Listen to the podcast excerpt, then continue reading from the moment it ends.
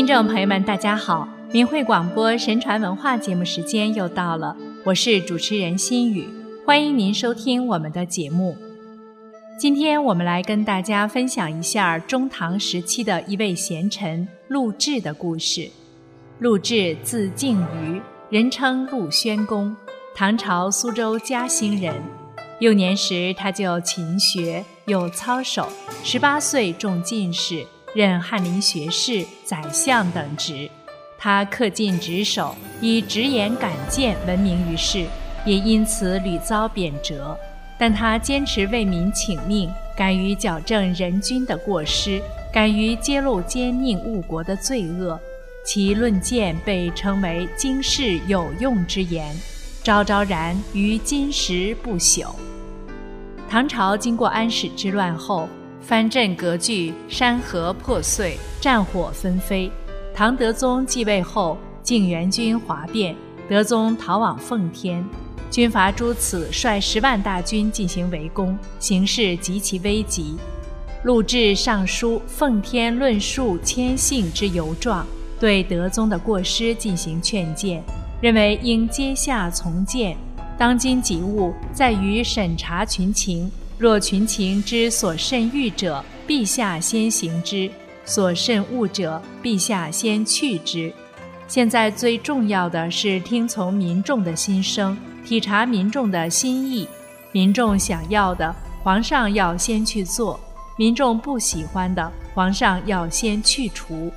还提出皇帝要远奸臣，亲近忠臣，要广开言路，以德修身。去除自私之心等数条措施，陆贽非常推崇唐太宗，尤其是对太宗从谏如流的风范特别赞赏，认为太宗有经纬天地之文，有抵定祸乱之武，有治理太平之功，而从谏改过为其首焉。而唐德宗却对纳谏一无所知，唐德宗严岁高居，很少降旨临问。以致出现了变乱将起，异兆同忧，独陛下恬然不知，方为太平可治的可悲局面。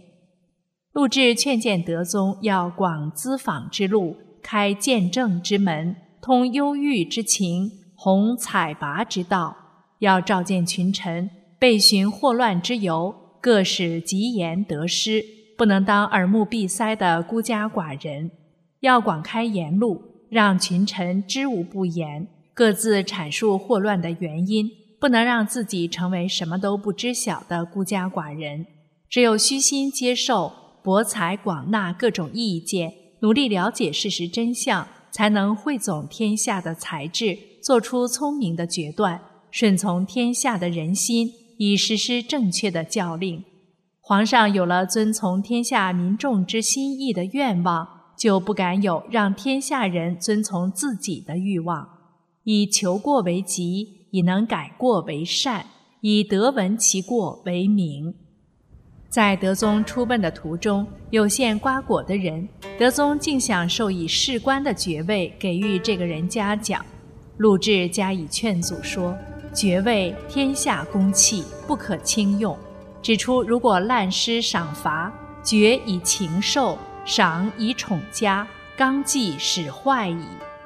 德宗在逃难途中，有大臣请求为皇帝加尊号，德宗很高兴。可陆贽认为，尊号不仅不应该加，还应该罢黜原有的尊号，指出此乃人情向背之秋，陛下亦身自成立，收揽群心，痛自贬损，不可尽从莫议，重义美名。使德宗以改兴元年号而作罢。陆贽还建议德宗痛自引咎，以感动人心，不吝改过，以言谢天下，并为他亲自起草了感动人心的罪己诏，奉天改元大赦制，特别宣布对那些诸此山右的胁从者，如能幡然悔悟，就既往不咎；对兵丁百姓实施赏功、减税、免征。并且宣布皇帝自己要节食省用，为全国做出简朴的表率。该诏书颁布后，前线将士感动地流下了眼泪，叛乱者纷纷倒戈上表谢罪，唐氏转危为安。陆贽被人们称为旧时内相。德宗在奉天之围解除后不久，感到私用不足，设立琼林、大营两库，以储存四方贡物。陆贽对德宗不敦行节约的交涉之情加以谏止，上书奉天请罢琼林、大营二库状，讲述了天子不应聚财，夫国家做事以公共为心者。人必乐而从之，以私奉为心者，人必而叛之。指出在奉天之围刚解除的情况下，此举还会引发新的祸乱。他赞扬了德宗出行的简约行为，力劝德宗见善思齐，改过成德，废止私库，散财于公，不要贪污敛财，而应以天下为公。说夫君天下者。必以天下之心为心，而不思其心。德宗采纳了他的建议，撤了两库，将其中的贡物还给了国帑。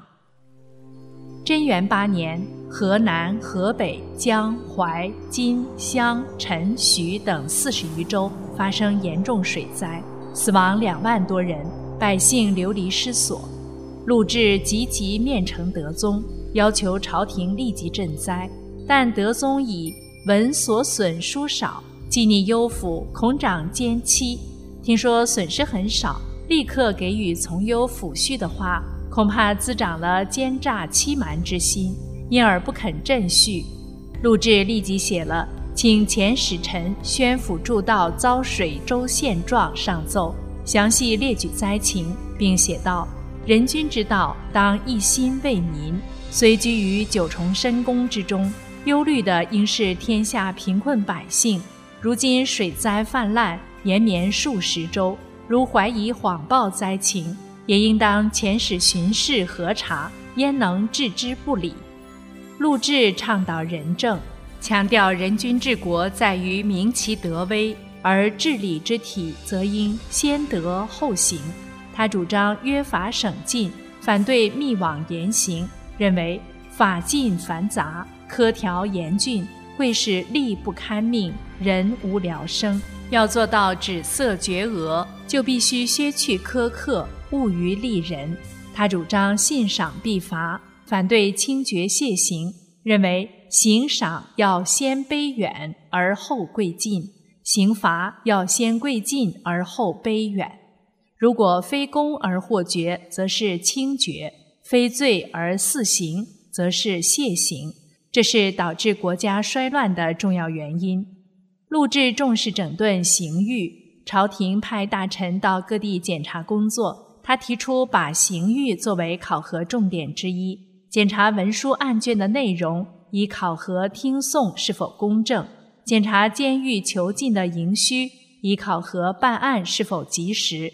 要明辨是非，反对枉直不分，认为凡有举报。都应该详细审查，弄清情实。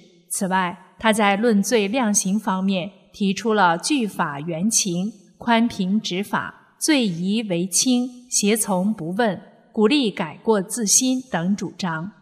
他为官清廉，从不收受任何馈赠。他的母亲去世，在三年的丁忧期间，各地藩镇纷纷赠送厚礼，数量达几百份，可他一份未收。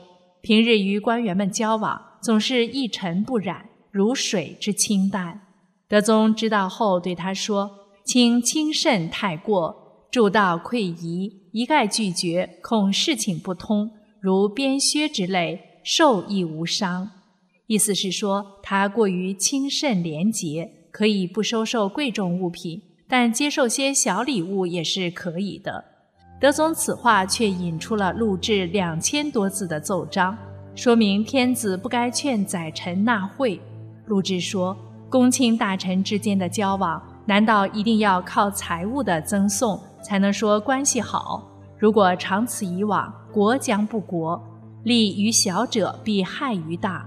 会道一开，辗转滋甚，鞭削不已，必及衣裘；衣裘不及，必及金币。进一步指出，伤风害理，莫甚于私，暴物残人，莫大于禄。他这篇义正辞严的宏论，使德宗无话可说。裴延龄是一个擅长阿谀奉迎、弄虚作假的小人，德宗却认为他善解人意，任其为户部尚书，掌握着国库的钱粮开支大权。裴延龄结党营私，千方百计投皇帝所好，巧立名目盘剥百姓，将利用各种手段敲薄取赢的钱藏在另一个库中，专供皇帝挥霍。满朝文武敢怒不敢言。而陆贽却独身当之，上书论宣令除裴延龄度之始状，论裴延龄监督书，列举了裴延龄诈伪乱邦的七大罪状，后多次上书参奏裴延龄的罪行，因执剑被贬为中州别驾。陆贽谪居僻地，仍心念黎民，因当地气候恶劣，极易流行。遂编录《陆氏疾验方》五十卷，供人们治病使用。他先后向皇帝写了近百条奏书，体恤民生。他写了近万字的奏议，均节赋税恤百姓六条，力劝德宗爱护百姓，轻徭薄赋，反对横征暴敛，认为上至君王，下至世人，其职责在于治于道和育于义。修己以安人，修己以安百姓。